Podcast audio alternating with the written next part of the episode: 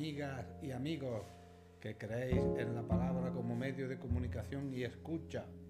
Bienvenidos a mi canal Bezquetiana 1955. Soy Vicente Ruiz Raigal y antes de nada, en mi primer espacio, mi primera comparecencia ante quienes me escucháis, mi credo.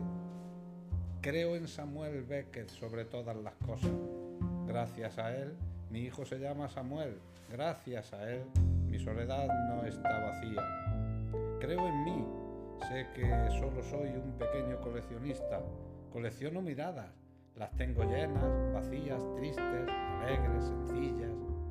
Creo en la amistad por encima del amor, pues esta es sinónimo de fantasía, poder compartir un sorbito de whisky acariciándote la mirada.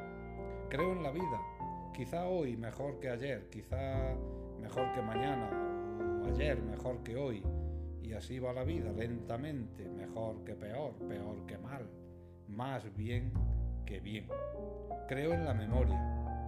Ahora estoy tejiendo con lo que pasa un lo que pasó, lleno de aromas, de flores y de cuerpos, de amaneceres plagados de estrellas, que son la visión de mis sueños realizados. Bueno, pues ya sabéis cómo soy.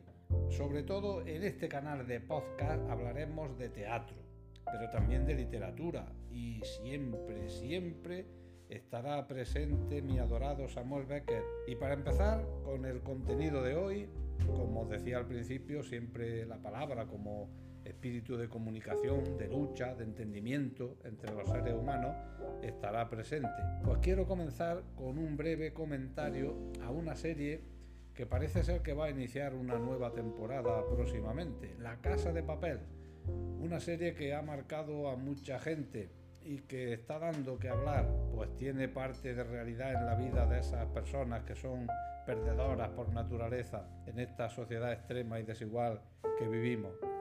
Pues como digo, voy a hacer un comentario a las temporadas anteriores que a mí personalmente me, me entusiasmó. Lo he titulado La Casa de Papel, un V a la española. Está claro que las series de ficción española cada vez más se preocupan por mostrarnos toda esa rabia contenida que tenemos como ibéricos de sangre caliente que somos, aunque mansos a la hora de, hacer una rebelión, eh, porque claro, 40 eh, años de dictadura dejan como corderito al más bravo toro de la dehesa. Y la casa de papel es fiel reflejo de ello.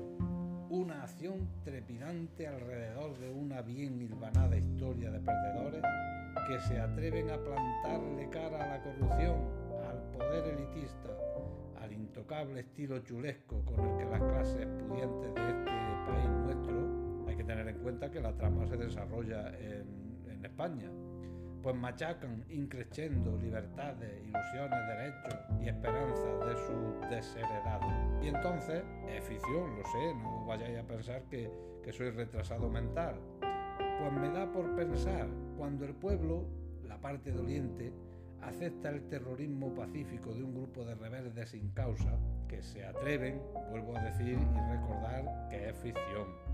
Se atreven, como digo, a airear las vergüenzas escondidas en lo más recóndito de las inexpugnables cloacas del Estado. ¿Qué ocurre? Pues que los medios de comunicación aprovechan la ocasión, inocentes mueren, poderosos se ayudan entre sí y el débil, como en un cuento de hadas, consigue un exiguo triunfo con el que alimenta la ilusión de la inmensa mayoría para que todo siga igual.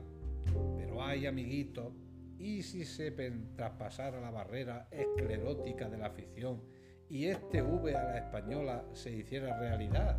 Aquello de Dios, patria, justicia sería tragado por su propio agujero negro, de las indolentes traiciones con las que el poder sigue jugando con los hijos de Eva, que no, pues como este comentario dejaremos de vez en cuando también comentarios a obras de teatro, a libros, artículos y sobre todo, como dije antes, la presencia constante y permanente de Samuel Becker con su forma tan clara y concisa de entender a este ser imperfecto que somos los humanos.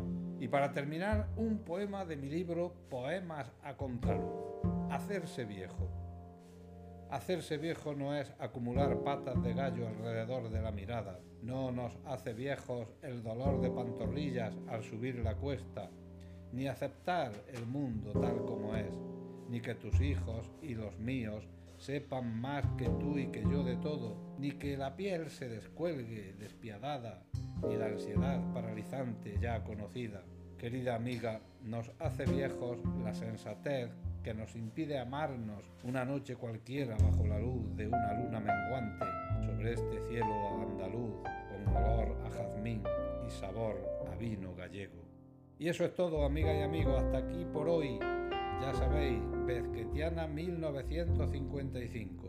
Momentos, minutos para la reflexión y para encontrar de nuevo esa palabra amiga, esa palabra que nos resuelva las dudas, esa palabra en definitiva que sirve como herramienta de comunicación y entrega y de conocimiento. Hasta la próxima. Chao.